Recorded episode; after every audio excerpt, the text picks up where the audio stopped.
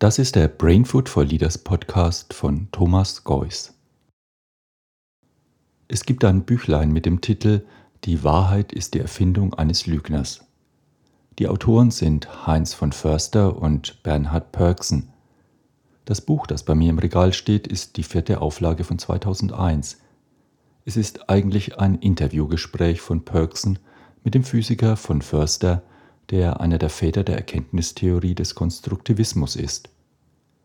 Mein Anliegen ist es jetzt nicht, den Inhalt dieses Buches prägnant zusammenzufassen und daraus Lebensweisheiten zu formulieren. Diese intellektuelle Fähigkeit besitze ich auch gar nicht. Ich möchte ja viel trivialer über Wahrnehmen und Deuten nachdenken. So ja auch der Titel dieser Episode. Doch eine kurze Passage möchte ich hier zitieren. Auf Seite 29 folgende geht es um die Facetten der Wahrheit und das erste Kapitel lautet Wahrheit ist Krieg. Und hier formuliert Heinz von Förster folgendes. Mein Ziel ist es vielmehr, den Begriff der Wahrheit selbst zum Verschwinden zu bringen, weil sich seine Verwendung auf eine entsetzliche Weise auswirkt.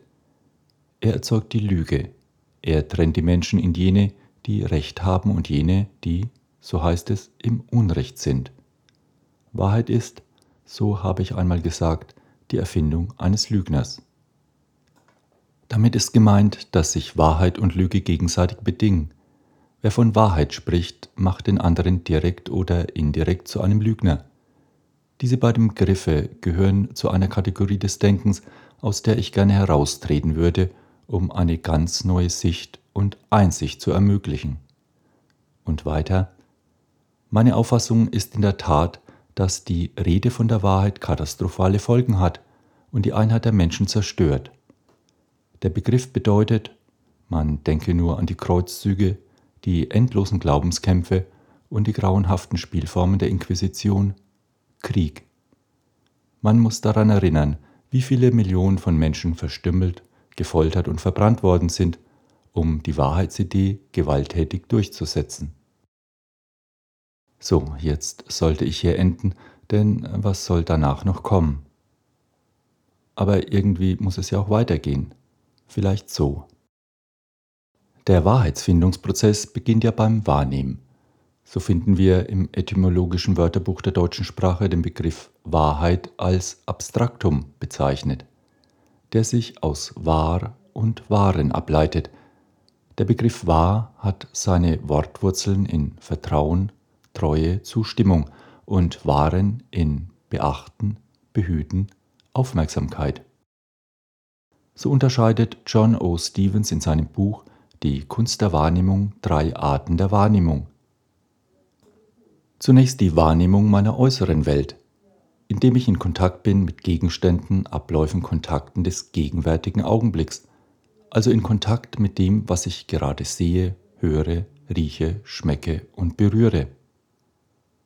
Die zweite Art ist die Wahrnehmung meiner inneren Welt, indem ich in Kontakt bin mit meinen gegenwärtigen inneren Vorgängen, also mit dem, was ich innerhalb meiner Haut fühle und spüre, Entspannung und Verspannung von Muskeln, das Ein- und Ausatmen, Bewegungen, Gefühle und Emotionen, die körperlich spürbar sind, Wohlgefühl, Schmerzen und Unbehagen.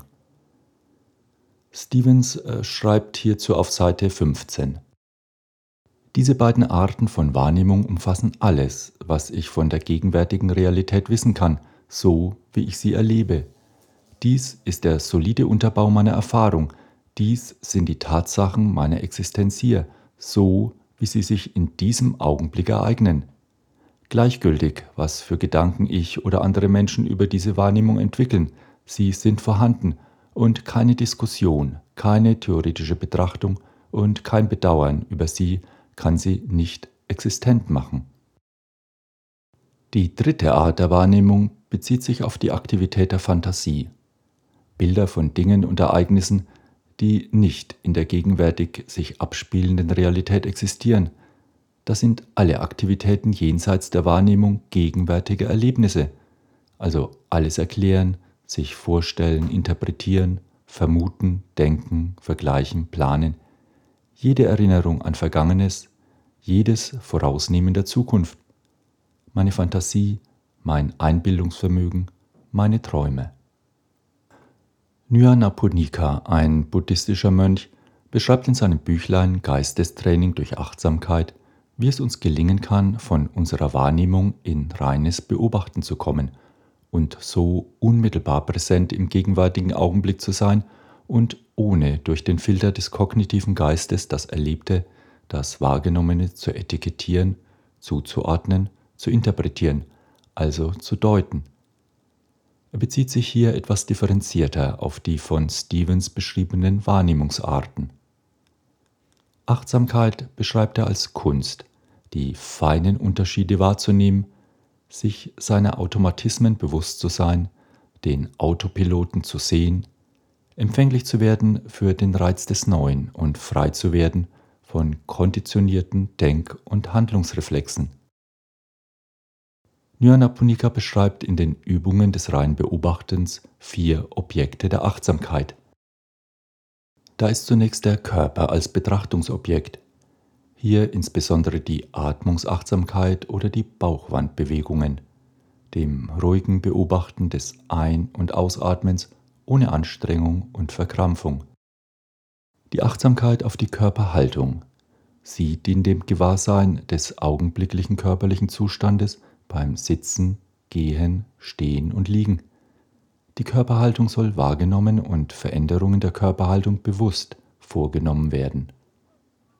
Dann beschreibt er noch die Wissensklarheit, die Körperteile, die vier Elemente und die Leichenfeldbetrachtung. Die Leichenfeldbetrachtung wird ja auch im tibetischen Buch vom Leben und Sterben erwähnt und wir finden hierzu auch einen Text in der Bibel bei Propheten Hesekiel in Kapitel 37. Das Körperliche wird also betrachtet und erforscht und wenn das Körperliche sich klar unverwirrt und deutlich darstellt, erst dann werden auch die geistigen Vorgänge klar und deutlich. Übrigens, in deutlich befindet sich der Begriff des Deutens, also dann wird meine Deutung klar, rein und unverzerrt. Das zweite Betrachtungsobjekt sind die Gefühle, dann folgt die Betrachtung des Geistes und dann der Geistesinhalt als Betrachtungsobjekt. Beim Innehalten geht es darum, den entscheidenden Moment zu erfassen, wo der Geist noch formbar ist und sich noch nicht festgelegt hat. Voreiligkeit in Wort und Tat werden so verhindert. Wir nennen die Dinge beim Namen und registrieren die inneren Vorgänge. Reflexion und Selbstkontrolle werden so verbessert. Nyana Punika schreibt, Reines Beobachten lässt die Dinge wachsen, aus der Zukunft auf uns zukommen, zur Gegenwart werden und in die Vergangenheit entgleiten, ohne an ihn zu haften. Denn Freiheit finden wir nur in der Gegenwart. Beim reinen Beobachten geht es darum, die eigenen körperlichen und geistigen Daseinsvorgänge unmittelbar zu betrachten. Das Betrachtungsobjekt, also Körper, Gefühle, Geist und Geistinhalt, aufnehmen, ohne es mit dem Gefühl, dem Willen oder Denken zu bewerten und ohne zu handeln auf das Objekt einzuwirken. Also wahrnehmen ohne ich-bezogene Wertung, Assoziationen, ohne Beimischungen. Ich habe zum Beispiel die Erfahrung gemacht und als sehr wertvoll empfunden, wenn ich es mir erlaube, einen Menschen verstehen zu wollen. Wenn ich meine Mitmenschen in den Mittelpunkt meiner Wahrnehmung stelle und nicht den Nutzen, den ich mir aus dem Kontakt mit diesem Menschen erwarte, ich habe das in meinem Arbeits-, aber auch in meinem privaten Umfeld immer wieder erlebt, dass es in den Beziehungen nicht um mich ging, sondern darum, welchen Nutzen ich dem anderen bringe, was er von mir hat, wie er oder sie von mir profitieren kann. Solche Kontakte waren beziehungsstarr und hatten meist auch nicht lange Bestand. Also nicht sofort bewerten und beurteilen, wenn ich mich einen anderen Menschen wirklich verstehen lasse, werde ich durch das Verständnis verändert. Verstanden werden ist ein sehr positiver Wert für jeden von uns. Doch zurück zum Wahrnehmen und Deuten. Ich könnte nun sagen, dass Probleme eigentlich eine Erfindung meines Wahrnehmens und Deutens sind. Ich beurteile Situationen aufgrund meines inneren Erlebens, meiner Wertevorstellungen, meiner Identifikation – So kann es sein, dass ich mit meiner aktuellen Lebenssituation unzufrieden bin und diese verändern will. Es kann aber auch sein, dass ich mit Blick in die Zukunft befürchte, dass etwas passiert, was ich verhindern will. So kommt es natürlich auch vor, dass Menschen ein und dieselbe Situation ganz verschieden wahrnehmen und beurteilen. Und so kommt es vor, dass wir uns gar nicht einig sind, was überhaupt das Problem ist, geschweige denn getan werden soll. Der Umgang mit Problemen beginnt deshalb mit dem Wahrnehmen, Beschreiben und Problematisieren eines bestimmten Ereignisses. Und es ist nicht damit getan, dass ich das Problem, falls es überhaupt ein Problem ist, logisch und analytisch auf dem Papier oder im Kopf gelöst habe, sondern erst, wenn ich erreicht habe, dass ich mich der Situation entsprechend tatsächlich verändert habe und eine veränderte Haltung gegenüber der Situation eingenommen habe. Wir Menschen verfügen ja über die Fähigkeit, in weitem Umfang unser Verhalten selbst zu bestimmen. Zumindest leben wir in dieser Vorstellung.